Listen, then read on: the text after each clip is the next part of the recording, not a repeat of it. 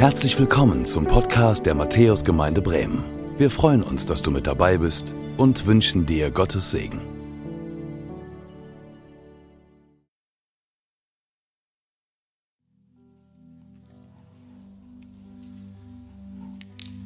Gnade sei mit euch und Friede von dem, der da ist, der da war und der da kommt. Jesus Christus, unser Herr. Amen. Ich grüße euch. Schön euch zu sehen von hier vorne, dass ihr alle da seid. Schön, dass ihr am Bildschirm mit dabei seid oder auch per Telefon mit zugeschaltet seid. Ich freue mich, dass wir diesen Gottesdienst feiern dürfen. Das ist was Besonderes, Gott zu feiern, beschenkt zu werden, ihn zu beschenken, ihn zu loben und das erfüllt das Herz.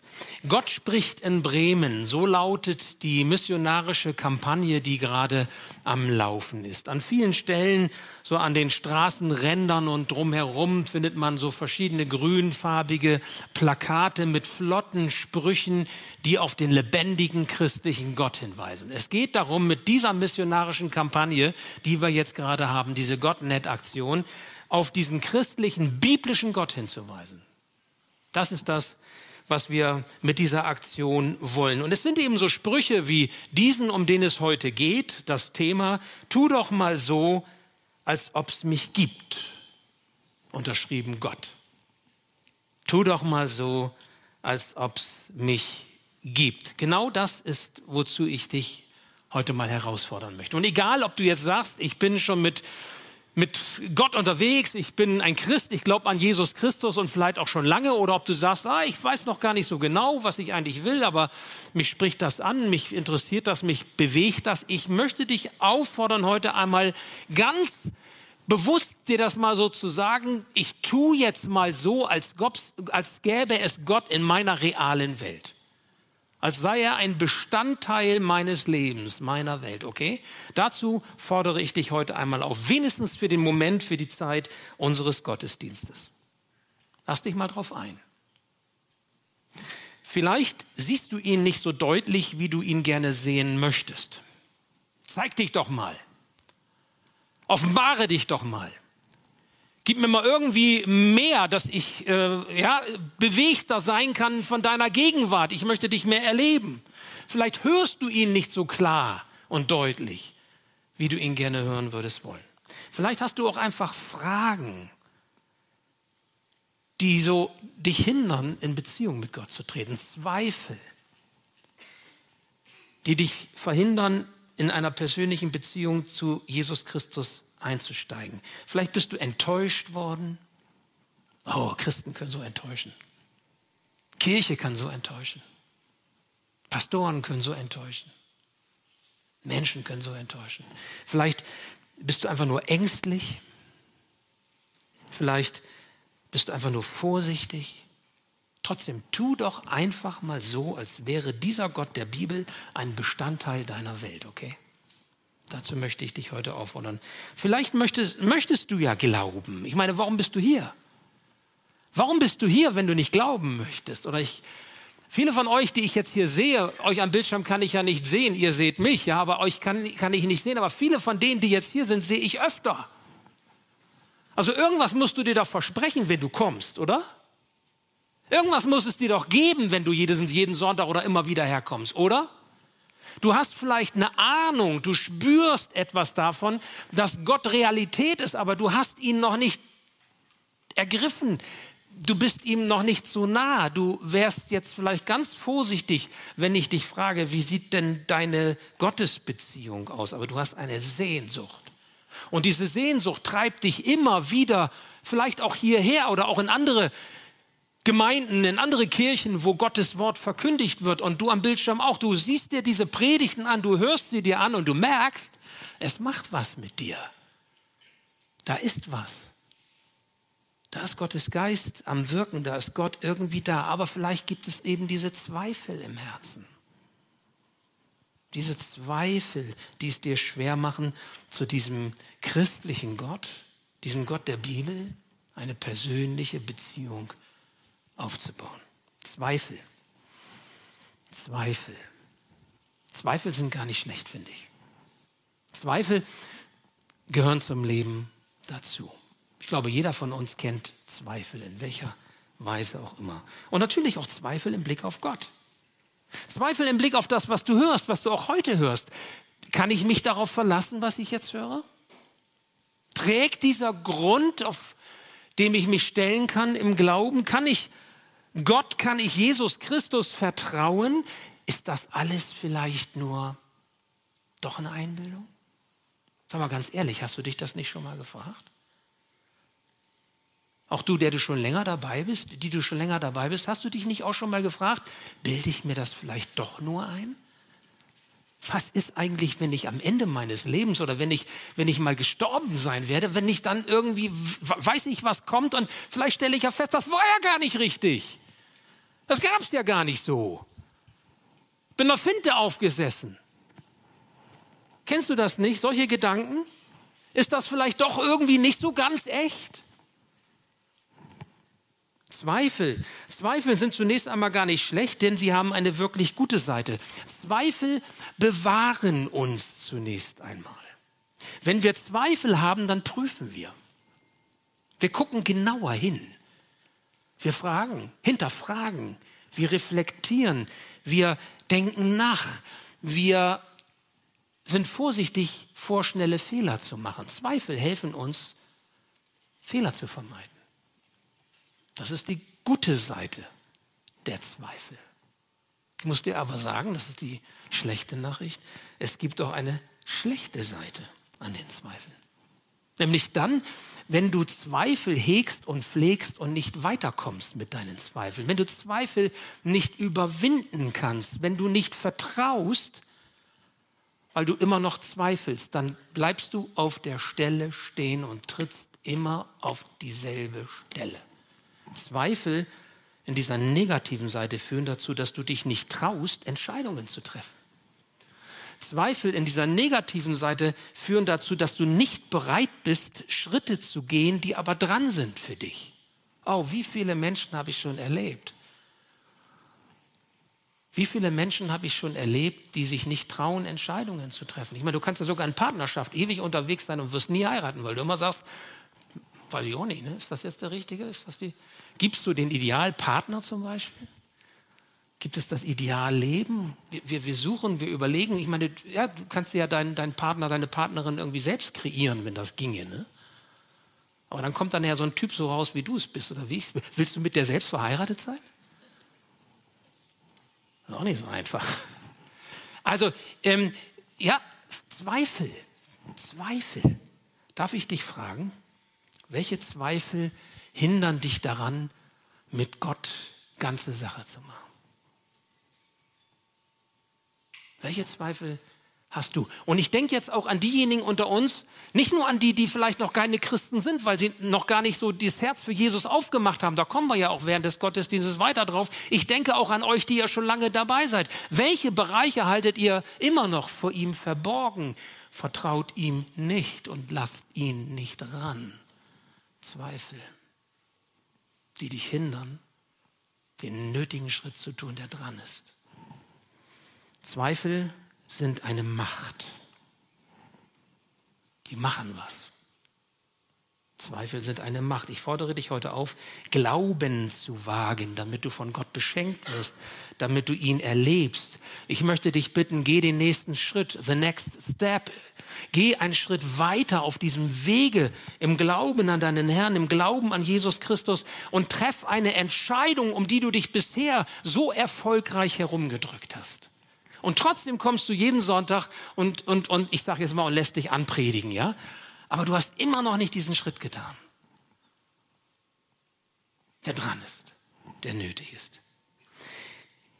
Eine Geschichte aus dem Neuen Testament kann dir dabei helfen. Jesus begegnet einem Blinden in der Stadt Jericho. Und ich lese uns einmal diesen Abschnitt vor. Lukas 18 ist das. Die Verse 35 bis 43. Bleibt ruhig sitzen, es ist heiß genug. Da heißt es, als Jesus in die Nähe von Jericho kam, saß dort ein Blinder am Straßenrand und bettelte. Er hörte, wie eine große Menschenmenge vorüberzog und erkundigte sich, was das zu bedeuten habe. Jesus von Nazareth kommt vorbei, erklärte man ihm. Da rief er, Jesus, Sohn Davids, hab Erbarmen mit mir. Die Leute, die vor Jesus hergingen, fuhren ihn an, er solle still sein. Doch er schrie nur umso lauter, Sohn Davids, hab Erbarmen mit mir. Jesus blieb stehen und ließ ihn zu sich holen. Als der Blinde vor ihm stand, fragte ihn Jesus, was möchtest du von mir? Herr, antwortete er, ich möchte sehen können. Da sagte Jesus zu ihm, du sollst sehen können. Dein Glaube hat dich gerettet.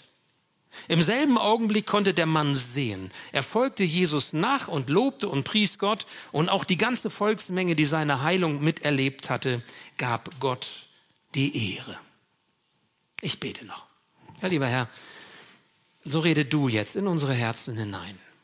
So wie wir es gesungen haben und uns für dich geöffnet haben, so wollen wir uns auch jetzt öffnen dir gegenüber und auf das hören und auf das achten, was du uns sagen und geben möchtest, was du wachrütteln möchtest, erwecken möchtest in uns, damit wir hineinhören auch das, was, auf das, was uns bewegt und was wir mit dir verbinden können, damit wir beschenkt werden mit Heilung, mit Heil für die Ewigkeit. Danke, Herr, dass du dabei bist.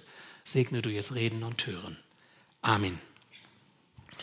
Ich habe mich entschieden, ich möchte euch heute so diesen Text mal entlang führen. Wir werden tatsächlich jetzt mal Vers für Vers gucken, was überliefert hier Lukas eigentlich von dieser Geschichte ähm, um diesen Blinden in Jericho in seiner Begegnung mit Jesus. Und glaubt mir, dieser, dieser Text hält so einige Überraschungen bereit, wenn es darum geht, the next step zu gehen, den nächsten Schritt zu gehen. Vers 35.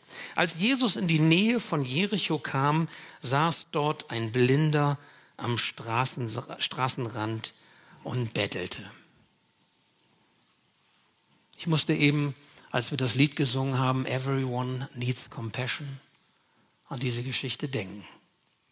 Jeder Mann, jede Frau, jeder braucht Erbarmen, braucht echtes Mitleid, braucht Nähe. Egon hat das so schön gesagt, braucht die, die Arme, die sich um uns schließen, wo man, wo man geherzt wird, wo man praktisch Liebe erfährt, ja, und so auch Liebe fühlt. Das ist ja nicht nur eine Sache des Kopfes. Dieser, dieser Blinde am Straßenrand, der suchte Compassion. Und er hat sie nicht gefunden in dem Maße. Er wurde wahrscheinlich, so stelle ich mir das vor, jeden Tag an die Ecke gebracht, wo er saß. Und er musste dort sitzen, um mit Betteln, mit Almosen, was die Leute ihm gaben, das zu bekommen, was er zum nötigen Überleben brauchte. Es war kein Sozialstaat wie heute. Man konnte nicht einfach irgendwo hingehen und Geld oder, oder was anderes, Gutscheine bekommen oder Unterstützung, sondern das war das, was die Leute ihm zuwarfen. Ich weiß nicht, ob du das kennst, wenn man abhängig ist, wenn man angewiesen ist auf die Hilfe anderer. Auch ältere Menschen unter uns, die die vielleicht gepflegt werden müssen, die nicht mehr so können, die krank sind, sind angewiesen auf die Hilfe anderer. Mal ganz ehrlich, das fühlt sich nicht gut an. Das ist ein Scheißgefühl, wenn man das so erlebt. Und das war seine Situation. Es war ein Kampf ums tägliche Überleben. Und, und so geht es diesem Blinden, der aus seiner eigenen Kraft aber auch so gar nichts zu beitragen konnte, dass sein Leben sich irgendwie verbessert. Er kann nur betteln. Ey, bitte gib mir was, bitte. Und Tag für Tag tut er das. Nichts ändert sich an dieser Situation. Immer wieder dieselbe Leier. Everyone needs compassion. Vers 36. Er hörte, wie eine große Menschenmenge vorüberzog und erkundigte sich, was das zu bedeuten habe. Er hört. Er hört, da ist was los. Er kann nicht sehen. Aber er kann hören. Und ihr Lieben, wenn ich, wenn ich sehen kann, der kann umso besser hören. Der ist sensibel. Er hört, wie die Menschenmenge zusammenkommt und, und er fragt sich, da, da ist doch was los, da geht doch was ab. Ist da wohl vielleicht auch was für mich dabei? Ist da vielleicht irgendwas, wo ich auch von, von Gewinn haben kann, wo ich, wo ich Hilfestellung bekomme, wo sich für meine Situation etwas ändert. Ich habe mich versucht, in diesen Mann hineinzuversetzen und habe mich gefragt, was sind eigentlich seine Hoffnungen gewesen? Was sind eigentlich seine, seine Erwartungen? Vielleicht diese. Es muss doch ein Mehr in meinem Leben geben, oder? Das kann doch noch nicht alles gewesen sein. Du, der du dich fragst, ist das wirklich alles in meinem Leben, was ich jetzt habe? Du, der du dich fragst, ist das wirklich der Sinn? Lebe ich wirklich für das, was ich da jetzt lebe? Da muss es doch ein Mehr geben. Wie viele von uns jetzt hier in der Kirche, wie viele von euch am Bildschirm haben diese Sehnsucht nach mehr in ihrem Leben, mehr Hoffnung auf Veränderung? Dass es weitergeht und nicht diese ewige Leier ist Tag für Tag, aus der man nicht herauskommt. Dieses Hamsterrad, was sich dreht, wo man nicht weiß, wo ist das, wo ist die Bremse und, und wo ist der Ausgang. Mehr Zuversicht bei all dem, was uns so nervt und belastet. Mehr Trost Herzenstrost, den ich suche. Es muss doch mehr Compassion geben in meinem Leben, mehr Mut. Wenn ich, wenn ich die Herausforderungen meines Lebens anzugehen habe und eigentlich gar nicht mehr möchte und keine Lust mehr habe oder mehr Mut, die Dinge anzugehen, mehr Kraft, die Dinge anzugehen, mehr Freude im Alltag. Uns geht so gut, könnte ich sagen.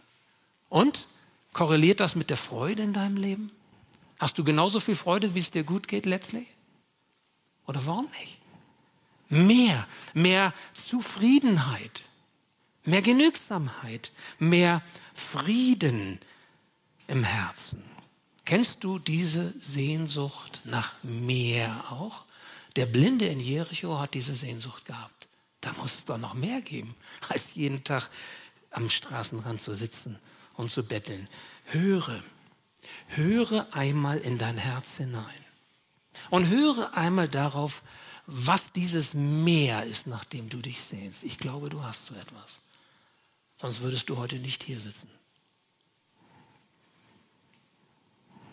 Vers 37. Jesus von Nazareth kommt vorbei, erklärte man ihm. Das ist so ein Satz, ne? Jesus von Nazareth kommt vorbei. Das lesen wir, wenn wir die Bibel lesen und sagen, okay. Jesus von Nazareth kommt vorbei. Ey, das sagt uns was. Das sagt dir was. Jesus, der Davidssohn, der verheißene Messias, der Gesalbte, der Christus, der Heiland der Welt, der Menschensohn, Gottes Sohn, kommt auf diese Erde und er kommt nach Jericho und kommt zu diesem Blinden am Straßenrand.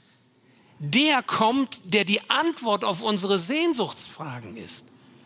Der kommt hinein in unsere Welt, hinein in deine Stadt, hinein in deine Wohnung, hinein in dein Haus, hinein in deine Ehe, hinein in deine Freundschaft, hinein in deine Sexualität, hinein in dein, deinen Umgang mit Geld, hinein in deine Krankheit, hinein in dein Leben. Jesus kommt in deine Stadt zu dir. Du solltest nicht zögern, auf ihn zuzugehen. Du solltest nicht zögern, ihn anzurufen. Du solltest nicht zögern, ihn anzusprechen und ihn nicht einfach vorbeigehen zu lassen. Das ist deine Gelegenheit. Das ist deine Chance. Wenn Jesus kommt, dann solltest du nicht zögern, dann solltest du die Gelegenheiten, auf ihn zuzugehen, nicht verstreichen lassen. Denn wer weiß denn, ob du wieder solch eine Gelegenheit bekommst? Weißt du das? Weißt du, wie viel Zeit Gott dir gibt? Weißt du, ob du morgen noch Gelegenheit hast, mit Jesus zusammenzukommen? Weißt du, was morgen oder übermorgen sein wird? Die lange Bank, ihr Lieben, ist kein gutes Möbelstück, wenn es um Jesus geht. Denn wenn Jesus kommt in unsere Stadt, dann ziehen wir den kürzeren, wenn wir es verpassen.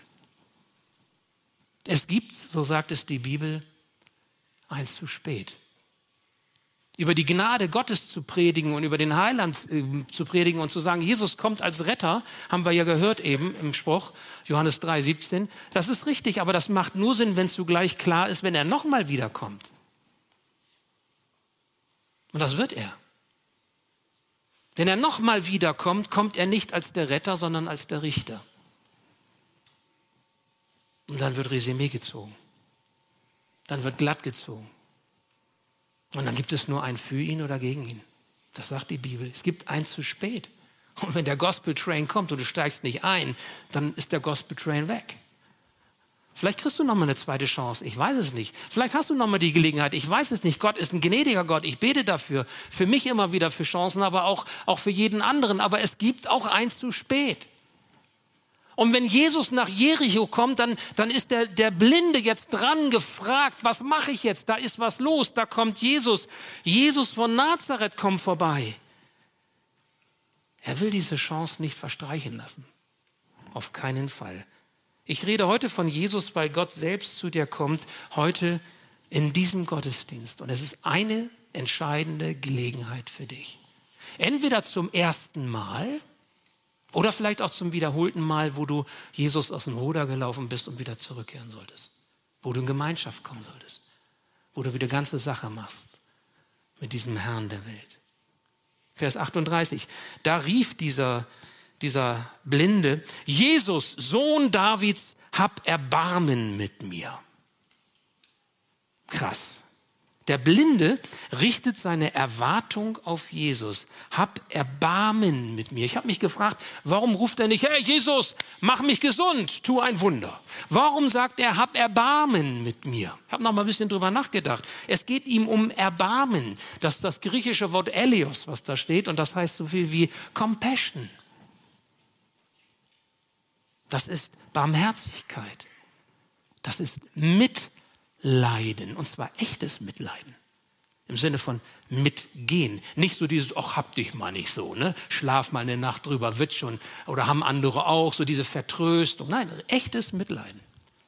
Das ist damit gemeint. Elios. Hab Erbarmen mit mir. Hab echtes Mitleid mit mir, Jesus. Ich, ich brauche dich. Nimm meine Blindheit, sagt er nicht. Mach mich gesund, sagt er jetzt hier nicht, sondern sei mir gnädig. Schenke mir deine Barmherzigkeit. Die brauche ich. Darf ich fragen, mit welchen Bitten gehst du auf Jesus zu? Wenn er zu dir kommt, in deine Stadt, in dein Haus, in deine Wohnung, in deine Situation. Was rufst du ihm zu? Du bist heute hier. Du hörst dieses Evangelium von Jesus Christus, Lukas 18. Lass Jesus nicht einfach so vorüberziehen. Tu das bitte nicht, weil das wäre eine verschenkte Gelegenheit. In Jesus kommt der lebendige Gott, der Barmherzigkeit schenkt, der Erbarmen schenkt, der Elios schenkt, Mitleiden, Compassion, sodass es keine Situation in deinem Leben gibt, die du ohne ihn erleben müsstest. Und da heißt es in Vers 39, die Leute, die vor Jesus hergingen, fuhren ihn an, er solle still sein. Doch er schrie nur umso lauter, Sohn Davids, hab Erbarmen mit mir. Und auch dieser Vers, finde ich, gibt so wunderbar wieder, was wir ja auch erleben. Ich habe gesagt, Zweifel sind eine Macht, ja. Aber wisst ihr, was noch eine Macht in unserem Leben ist? Andere Menschen. Was sie über uns denken was sie zu uns sagen, zu dem, was wir tun, wie wir glauben. Dieser Mann erlebt Widerstand, Unverständnis. Und so ist es auch bei uns. Der Einfluss von, von Menschen um uns herum ist groß. Wie kann uns das nicht alles beeinflussen, was Menschen uns sagen? Ey, das bringt doch nichts, was du tust, lass das doch sein. Oder wieso ein Blödsinn glaubst du? Oder du betest oder du gehst zur Kirche oder du gehst nach Matthäus oder du guckst dir, guckst dir solche, solche äh, Gottesdienste an. Lass es doch sein. Oder du gehst ins, in die Zeltkirche oder du äh, gibst deinen Glauben weiter. Lass das doch sein. Ist doch alles, muss doch eh, eh, eh jeder selber wissen. Und das bringt ja doch nichts. Siehst doch, was alles so los ist in dieser Welt und, und, und. Bist immer noch krank oder hast immer noch damit zu tun. Was bringt's? Was soll's denn? Und dann sind wieder die Zweifel geschürt. Was ist das für eine Macht? Auch wir können entmutigt werden, ausgebremst werden, vielleicht sogar verächtlich gemacht werden oder belächelt werden, beschimpft, vielleicht auch verunglimpft werden. Und wisst ihr, am meisten tut das weh, wenn wir das erleben in unseren engsten Beziehungen. In unseren Partnerschaften, und das gibt es, in unseren Familien, von Freunden vielleicht, Arbeitskollegen, Nachbarn, Verwandten. Sei doch still, haben die Leute gesagt. Sei doch still. Jesus hat Besseres vor, als sich um dich zu kümmern. Der hat ein großes Ziel, der, der, der ist unterwegs nach Jerusalem. Ich sage jetzt mal, der muss die Welt retten, aber doch dich nicht. Und dann hat man da so ein kleines Würstchen am Wegrand. Vielleicht sagst du auch, was bin ich denn? Gott hat ein großes Ziel, ja? Der hat sich, keine Ahnung, mit Putin rumzuschlagen oder sonst was. Weil wer bin ich denn? Meine Welt und meine Probleme und meine Dinge. So kann der Blinde auch gedacht haben. Doch Jesus ist da. Zweifel haben eine Macht, Menschen haben eine Macht, aber weißt du was? Jesu Macht ist noch größer. Jesus ist immer noch größer und stärker als all diese anderen Mächte. Er ist da und er geht nicht an diesem Blinden vorbei. Er hat gerufen, der Blinde, er hat geschrien zu Jesus und Jesus geht nicht vorbei. Er bleibt ihm zugewandt. Ist das nicht großartig? Er sieht diesen einzelnen Menschen und will ihm Heilung und was ganz wichtig ist, Heil geben. Da kommen wir gleich drauf. Der Blinde gibt nicht auf. Er gibt nicht auf. Er will nicht aufgeben. Das Letzte, was er hat, sind seine Hoffnungen. Das Letzte, was stirbt am Ende, wie heißt es so schön, sind die Hoffnungen. Die Hoffnung stirbt zuletzt. Das ist wirklich so. Er hat nichts anderes. Er kann auf nichts verweisen. Er hat nichts, wo er jetzt irgendwie Punkte sammeln könnte vor Jesus, vor, vor den Menschen. Er hat nichts, was er irgendwie in die Waagschale legen könnte. Er hat einfach nur sich, seine Situation und sein Herz, aber er ist nicht bereit, seine Hoffnung aufzugeben. Ich ermutige dich, sei nicht bereit, deine Hoffnung auf Jesus aufzugeben. Und wenn du durch ein tiefes Tal gehst, wenn es schwer ist, bleibe dran. Sei nicht bereit, deine Hoffnung aufzugeben. Ich erlebe das teilweise selber, was Krankheit angeht. Sei nicht bereit aufzugeben. Bleibe dran. Bleibe dran. Dein Vertrauen wird sich lohnen. Es wird belohnt werden. Noch lauter schreit er Jesus entgegen, Sohn Davids, hab Erbarmen mit mir. Darf ich dich fragen, was hast du zu verlieren, wenn du es mit Jesus versuchst? Was hast du zu verlieren, wenn du alles auf diese Karte setzt? Dranbleibst mit deiner Hoffnung. Möchte euch kurz mit reinnehmen. Als ich äh, als Jugendlicher zum Glauben kam, kann ich mich gut erinnern, musste mich daran erinnern, als ich die Predigt ähm, vorbereitete, so an dieser Situation, wie dann jemand zu mir sagt, Andreas, weißt du was, wenn du dich jetzt zu Jesus Christus bekehrst, wenn du quasi Jesus in dein Herz einlädst und, und als Christ leben willst, was hast du zu verlieren? Und dann sagte er mir, pass mal auf, schlimmstenfalls hast du ein Leben nach dem Wort Gottes gelebt hast an Jesus geglaubt, hast gebetet und am Ende, bestenfalls wirst du gerettet. Was hast du zu verlieren? Die Alternative wäre, du lebst dein Leben so, wie du willst, nach Lust und Laune und naja, schlimmstenfalls gehst du verloren. Himmel und Hölle. Was hast du zu verlieren, wenn du mit Jesus lebst? Und ich fand, das ist ja nicht unbedingt, mich hat das nicht so überzeugt im Sinne von, okay, deswegen glaube ich. da brauchte es noch mehr. Aber ich fand diesen Gedanken einfach mal äh, gut zuzulassen. Was verlierst du, wenn du nicht nur jetzt heute einmal so tust, als ob es Gott gibt, sondern wenn du dein Leben auf ihn hin ausrichtest und dein Herz für Jesus Christus öffnest? Was verlierst du? Was würdest du verlieren? Oder anders gesagt, was würdest du gewinnen, wenn das mit Jesus stimmt? Was würdest du gewinnen, wenn du von Gott herkommst? Was würdest du gewinnen, wenn es Himmel und Hölle gibt. Überleg selber. Vers 40. Jesus blieb stehen und ließ ihn zu sich holen. Als der Blinde vor ihm stand, fragte ihn Jesus. Das fand ich interessant. Also Jesus steht hier, da ist der Blinde. Jesus geht nicht auf den Blinden zu und ähm, gibt sich mit ihm ab, sondern Jesus bleibt stehen und lässt ihn zu sich führen. Da gibt es also Helfer. Da gibt es solche, die den Blinden an die Hand nehmen und ihn zu Jesus führen. Helfer in diesem Sinne sind Menschen, die anderen erzählen, was sie mit, mit Gott erleben, was sie im Glauben an Jesus Christus erleben. Solche Helfer brauchen wir an unserer Seite. Menschen, die uns an die Hand nehmen und die uns einen Weg hin zu Gott, hin zu Jesus Christus führen, die brauchen wir. Die brauchen wir auch, wenn wir schon Christen sind. Menschen, die uns begleiten und immer wieder ermutigen, zu Jesus zurückzukommen, bei allem Auf und Ab unseres Lebens. Diese Menschen brauchen wir und manchmal sind sie so etwas wie Geburtshelfer. Wenn ein Mensch von neuem geboren wird und Jesus sein Herz erfüllen kann. Darf ich dich fragen, hast du, hast du solche Menschen, solche Helfer an deiner Seite? Wenn nicht, dann ermutige ich dich, suche sie. Du brauchst sie. Und ich gebe dir einen Tipp, weil ich das weiß. Du findest auch hier bei uns in Matthäus solche Helfer, die genauso wie du diese Unterstützung und Ermutigung brauchen. Und nun stellt Jesus eine Frage, Vers 41. Was möchtest du von mir? Herr, antwortete er mir, ich möchte sehen können. Was möchtest du? Da habe ich mich gefragt, was ist das für eine Frage? Da ist ein Blinder und Jesus fragt, was möchtest du? Und das war logisch, ich möchte sehen können. Da ist ein Gelähmter und Jesus fragt, was möchtest du? Ist doch klar, ich möchte gehen können. Da ist jemand, der hat Probleme und Jesus fragt, was möchtest du? Ich möchte meine Probleme loswerden.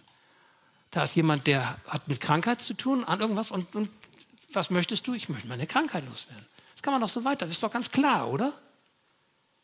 Ich meine, wir, wir sind doch gut dabei, dass wir sagen können, wie wir unser Leben verbessert sehen. Also ich sage mal, mehr Auskommen, weniger Sorgen, weniger Ängste, bessere Beziehungen, keine Schmerzen, weniger Probleme. Das, das sind doch Dinge, die können wir doch alle benennen. Warum fragst du Jesus? Das weißt du doch, oder? Was soll das? Jesus fragt das. Trotzdem fragt er, was willst du? Er weiß um diese Anliegen und trotzdem fragt er, was willst du von mir? Von mir, dem Heiland, dem Retter der Welt. Was suchst du, was nur ich dir geben kann? Nicht irgendwelche Freunde, nicht irgendwelche, keine Ahnung, Lottoscheine, wenn du gewinnst oder so, sondern was suchst du bei mir, was nur ich dir geben kann? Was ist das? Was ist das Meer, nach, du dich, nach dem du dich sehnst? Hör noch in dein Herz hinein. Was ist denn das? Wie sieht deine Antwort aus auf diese Frage? Würde Jesus dich heute fragen, was willst du von mir? Und er fragt dich das heute, was willst du von mir? Was ist deine Antwort? Mehr Pillepalle? Hiervon, davon? Was ist das? Ich möchte wieder sehen können, sagt der Blinde. Geht es bei Jesus nicht um mehr als um das Sehen mit Augen? Das ist wichtig. Das ist wichtig, dass wir auch einigermaßen fit und gesund und, und, und lebenskräftig sind. Das weiß ich selber. Aber geht es letztlich nicht um mehr? Geht es nicht auch um Orientierung im Leben? Durchblick? Sehen können? Was ist dran? Was ist nicht dran? Ich meine, wir leben in einer Zeit, wo wir uns so schwer entscheiden können.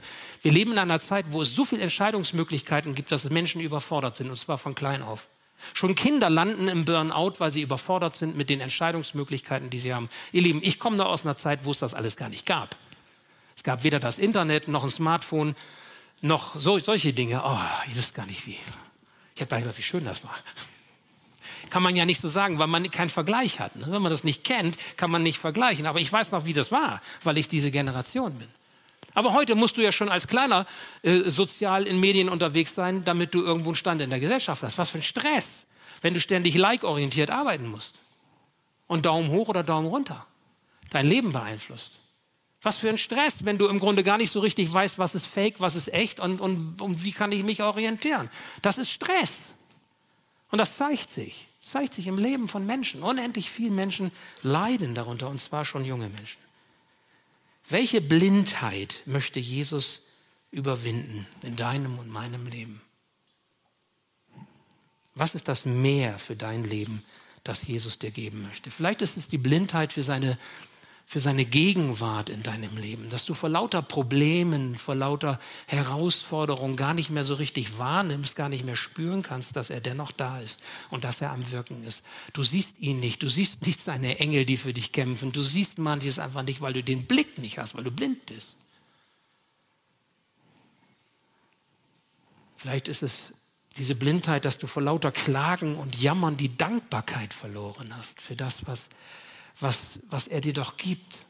Und ich meine jetzt nicht einfach dieses obligatorische Tischgebet vielleicht, was der eine oder andere spricht, sondern wirklich Dankbarkeit aus dem Herzen. Du hast nicht alles, aber du hast genug zum Dankbarsein. Du bist vielleicht nicht gesund, aber du hast Grund zum Dankbarsein. Oder?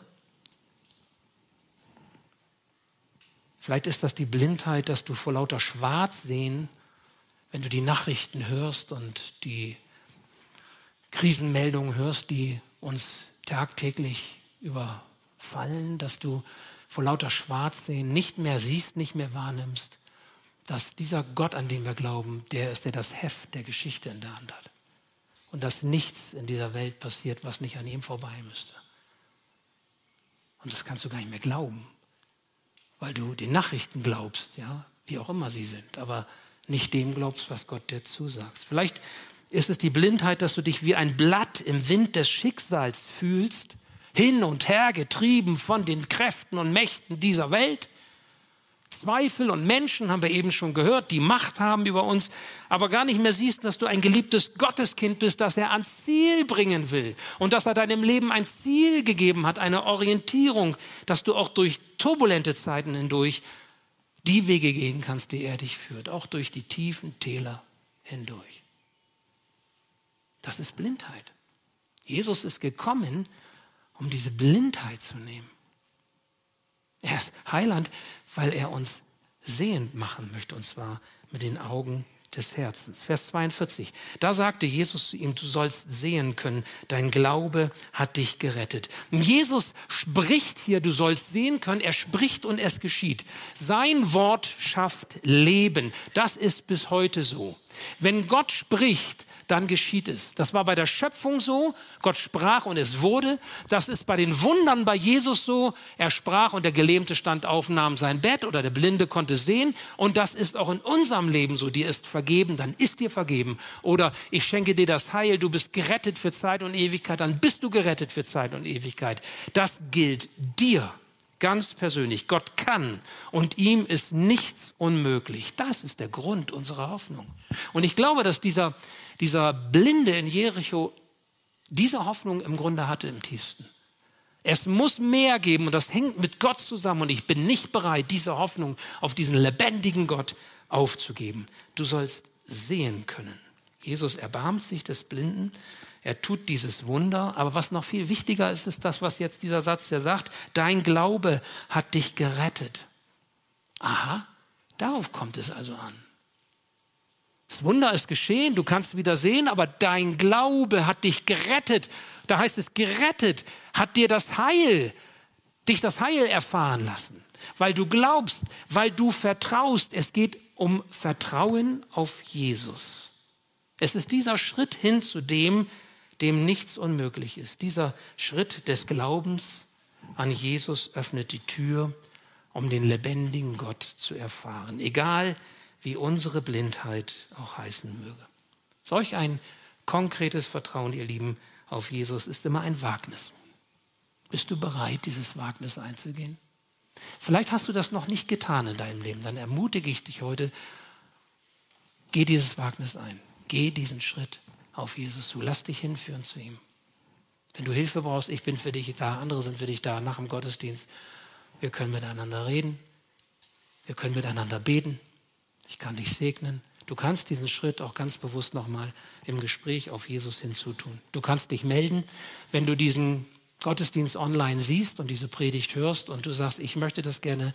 Du findest unsere E-Mail-Adressen und Telefonnummern auf der Homepage der Matthäusgemeinde. Ruf uns an, melde dich bei mir. Wir nehmen uns Zeit für dich und wir helfen dir, dass du diesen Schritt hin auf Jesus tun kannst. Aber es ist ein Wagnis.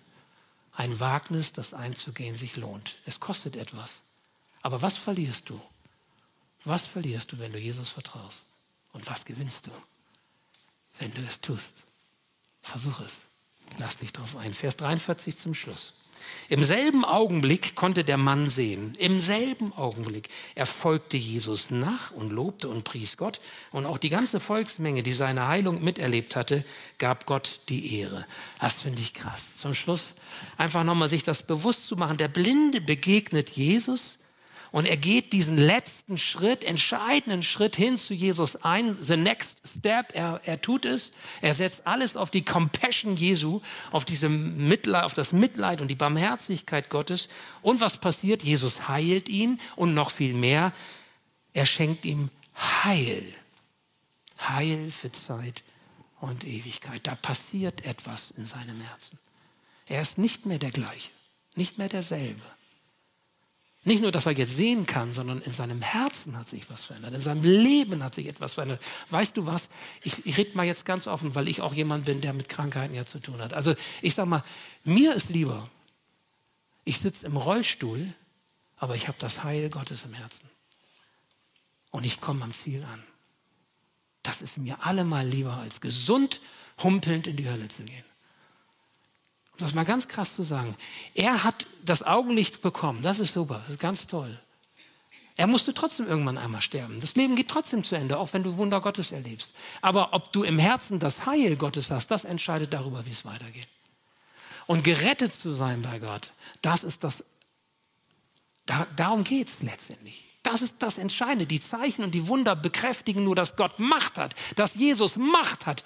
Zweifel haben Macht, Menschen haben Macht, aber Gott ist größer. Das zeigt er in Jesus Christus. Halleluja. Das ist gut, dass das passiert. Aber wenn du nicht gerettet bist, dann nützt dir das Wunder überhaupt gar nichts. Und das hat der Blinde verstanden. Aus dem Blinden wird ein Nachfolger Jesu, heißt es hier. Er folgt Jesus nach. Ein Nachfolger Jesu. Und das heißt, er lobt Gott, er preist Gott, er gibt Gott die Ehre. Gott, nicht den Menschen oder sich, sondern Gott. Halleluja, auch das ist gut. Und dann noch weiter, er gibt Zeugnis von dem, was er mit Gott erlebt hat. Auch andere stimmen auf einmal mit ein und geben Gott die Ehre über das, was dieser Mann erlebt hat. Er wird selbst zu einem Helfer, zu einem Zeugnis für andere. Und nun schaue ich auf dich. Bist du bereit, deine Zweifel zur Seite zu schieben, die du bisher so schön gehegt und gepflegt hast? Bist du bereit, deine Fragen zur Seite zu schieben und diesen entscheidenden letzten Schritt zu tun, hin auf Jesus zu? Bist du dazu bereit? Vielleicht das erste Mal, vielleicht aber auch zum wiederholten Male, weil du Jesus mit hineinnimmst in dein Leben, weil du ganze Sache mit ihm machst und nicht mehr faule Kompromisse. Jesus spricht in Bremen, so lautet die Kampagne, der Titel dieser Kampagne. Jesus spricht auch heute in dein Leben hinein. Du hast sein gutes Evangelium, seine frohmachende Botschaft gehört. Und du weißt nicht, wie viel Gelegenheit du noch bekommst, diesen Schritt mit auf ihn hinzutun, ganze Sache mit ihm zu machen. Tu doch einfach mal so, als ob es mich gibt, sagt Gott heute zu dir.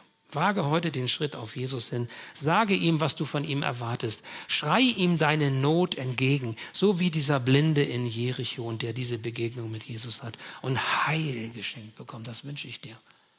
Das wünsche ich dir. Das wünsche ich mir, dass ich immer wieder diese ausgestreckte Hand Gottes ergreife. Und wenn du dich nach seinem Heil sehnst, wenn du Vergebung deiner Schuld suchst, wenn du diese Sehnsucht auch nach Hoffnung über den Tod hinaus hast, das heißt nach dem ewigen Leben, das er dir in Jesus schenken möchte, dann kannst du das mit einem Gebet tun.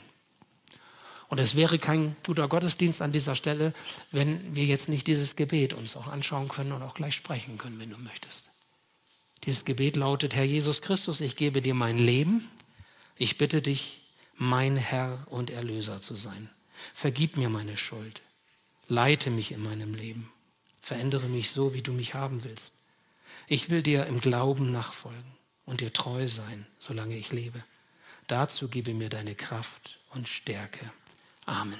Und ihr könnt dieses Gebet, du kannst dieses Gebet gleich mitsprechen. Ich werde das richtig Satz für Satz quasi vorbeten und dann können wir es zusammen, wenn wir wollen, als unser Gebet sprechen. Und ich lade dich ein, am Bildschirm, wenn du diese, diese Predigt hörst, diesen Gottesdienst siehst, und du hast diese Sehnsucht nach mehr in deinem Herzen, lade ich dich ein, bete dieses Gebet mit. Wenn jemand an deiner Seite ist, dann, dann, dann mach's trotzdem einfach mal und sag mal, ich mache da jetzt mit, ich bete jetzt. Oder wenn du sagst, ich will das lieber alleine tun, wenn ich mal für mich bin, dann hörst du es eben nochmal später nach. Du hast die Möglichkeit, das zu tun. Ich lade dich ein, dieses Gebet zu deinem Gebet zu machen. Und wenn du sagst, ich brauche das nochmal schwarz auf weiß, du findest auf der Homepage unter Kleingruppenmaterial zu, dieser, zu diesem Gottesdienst die Predigt von heute zusammen auch mit diesem Gebet. Kannst das in Ruhe für dich auch nochmal nachdenken, prüfen, zweifeln, fragen, aber dann bleib nicht stehen, sondern tu den nächsten Schritt, the next step. Okay? Und jetzt bitte ich euch, wenn ihr möchtet, dieses Gebet ruhig mitzusprechen. Ich spreche es Satz für Satz vor. Herr Jesus Christus, ich gebe dir mein Leben. Herr Jesus Christus, ich gebe dir mein Leben. Ich bitte dich, mein Herr und Erlöser zu sein.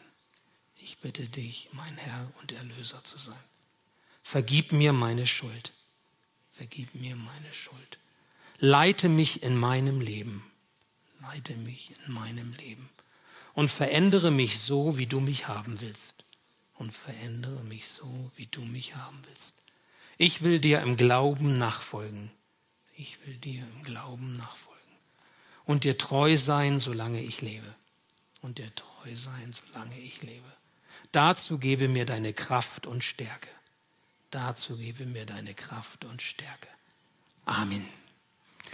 Wenn du das getan hast, dieses Gebet gesprochen hast, gratuliere ich dir. Das ist das äh, Wunder der Neugeburt, dass ein Mensch sein Herz öffnet für die Gegenwart Gottes. Das ist der, der Blinde, den Jesus zu sich führen lässt und dem er Heilung schenkt, aber eben auch Heil für Zeit und Ewigkeit. Du bist ein Kind Gottes.